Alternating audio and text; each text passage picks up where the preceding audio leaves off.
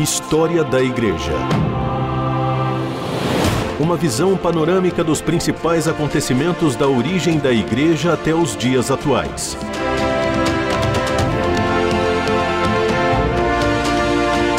Apresentação do pastor e historiador Marcelo Santos. Olá, eu sou o pastor Marcelo Santos e mais uma vez estou aqui com você em mais uma semana onde nós vamos compartilhar sobre a história da igreja. Seja muito bem-vindo, seja muito bem-vinda, você que nos ouve é, dos diversos lugares desse país imenso que é o nosso Brasil e até mesmo fora do nosso Brasil. Você é muito bem-vindo, é muito bem-vinda aqui. Eu espero que você esteja gostando desse programa, dessa jornada que nós estamos fazendo juntos. E eu quero mesmo convidar você para participar com a gente, para você interagir com a gente. E vai ser um prazer mesmo é, citar aí a sua participação, a sua pergunta, a sua dúvida, a sua crítica. Vai ser realmente um grande prazer receber você aqui. No programa de hoje nós vamos conversar sobre as doutrinas da, do cristianismo oriental, a Igreja Ortodoxa, e vamos fechar então essa temática, nos preparando aí para uma transição histórica. Né? Nós estamos aí no mundo medieval, né? estamos caminhando aí desde o período interbíblico, quando começamos há várias semanas atrás. Estamos chegando aí no mundo medieval, estudamos aí o cristianismo no Ocidente, a formação da Igreja Católica Apostólica Romana, e estamos aí, então agora estudando o cristianismo no Oriente, que é a Igreja Católica Ortodoxa, uh, e vamos aí nessa fase de transição, né? estudar uh, ainda sobre o movimento monástico medieval, o surgimento dos mosteiros e nos preparando para aquele que vai ser um dos grandes eventos da história, que é a reforma protestante. O nosso eixo até agora tem sido, desde o quarto século, estudar o catolicismo, tanto romano quanto ortodoxo, porque é aquele que, vamos dizer assim, uh, é traçado historicamente como uma história oficial, é traçado como uma história que está muito ligada à formação das nações e etc., sem deixar uh, de lembrar né, que existe um cristianismo que está dentro desse cristianismo, tanto ocidental quanto oriental, resistindo né, a todos esses processos de institucionalização, né, cristãos que vão uh, ser martirizados, vão ser presos e que vão eclodir e voltar ao foco da cena histórica no século XVI, na reforma protestante. Mas hoje nós vamos fechar então o assunto sobre a Igreja Ortodoxa, falando um pouquinho sobre o credo niceno, sobre a fé da ortodoxia. A Igreja Ortodoxa ela é profundamente bíblica e patrística.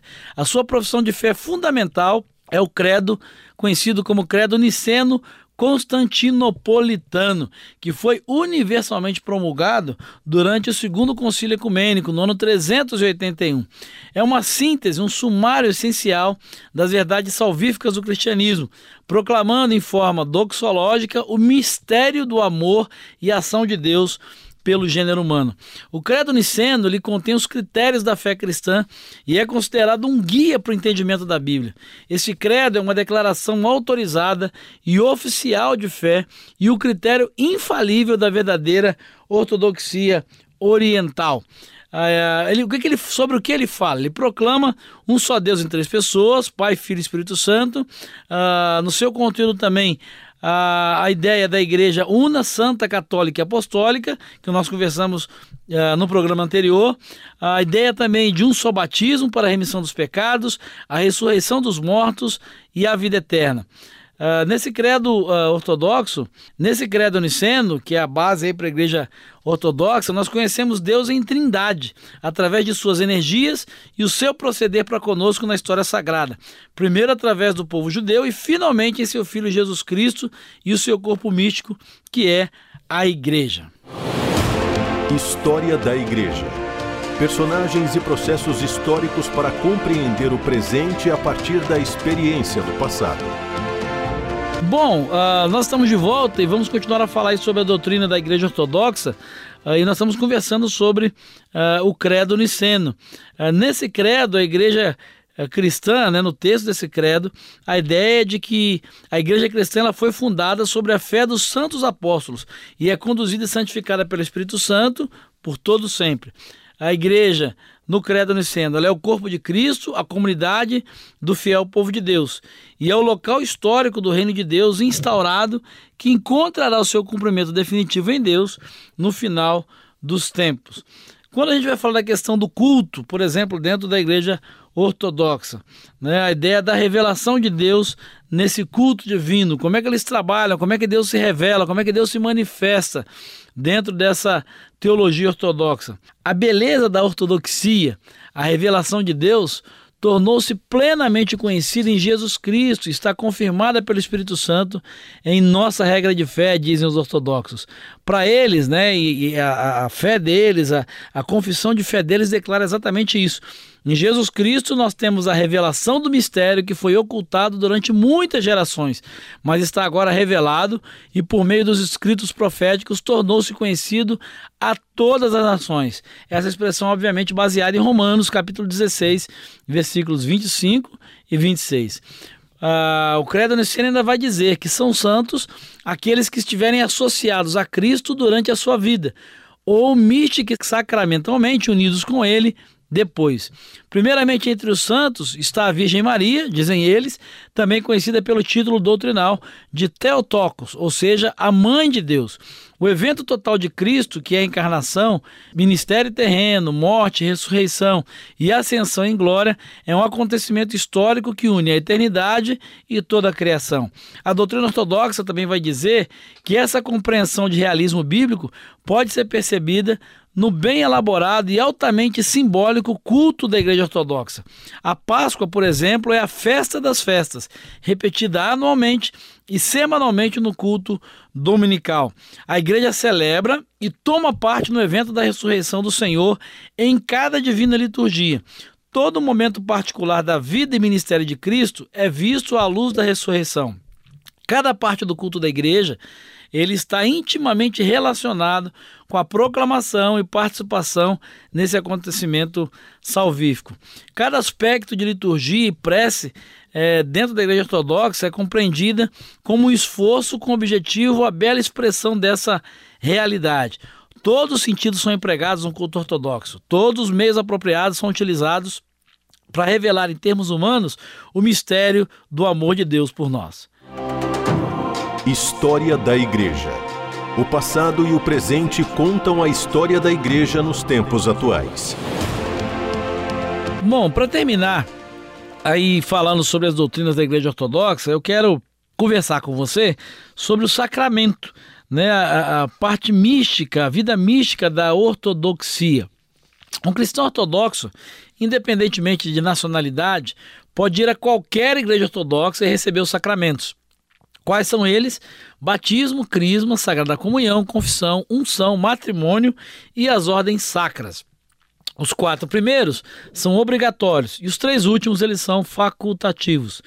O costume usual é batizar crianças com base na compreensão de uma família cristã unida e na importância de um responsável ou padrinho.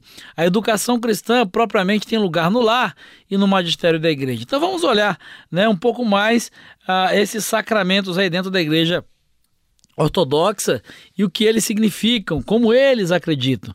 Por exemplo, o batismo.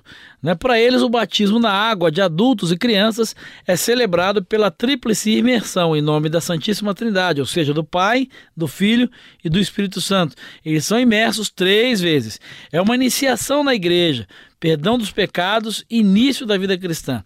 O sacramento do crisma, que seria a confirmação, em conformidade com o costume antigo, ele é ministrado imediatamente após o batismo, como um sinal dos divinos dons do Espírito Santo para o novo cristão.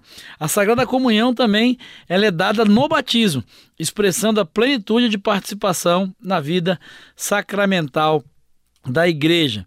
Ah, como é essa Sagrada Comunhão ou Sagrada Eucaristia, como dizem alguns autores? A Sagrada Eucaristia, conhecida como Divina Liturgia também, é o culto principal e é celebrado todos os domingos e dias santos durante o ano litúrgico.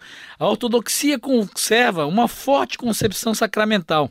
Os sacramentos, eles são sinais visíveis de uma invisível graça divina. Para eles, os elementos de pão e vinho na Sagrada Eucaristia são aceitos como sendo o verdadeiro corpo e de Jesus Cristo, recebidos para a remissão dos pecados e para a vida eterna. Um outro sacramento é a unção sagrada. E o que é a unção sagrada? A unção sagrada é o sacramento dos enfermos.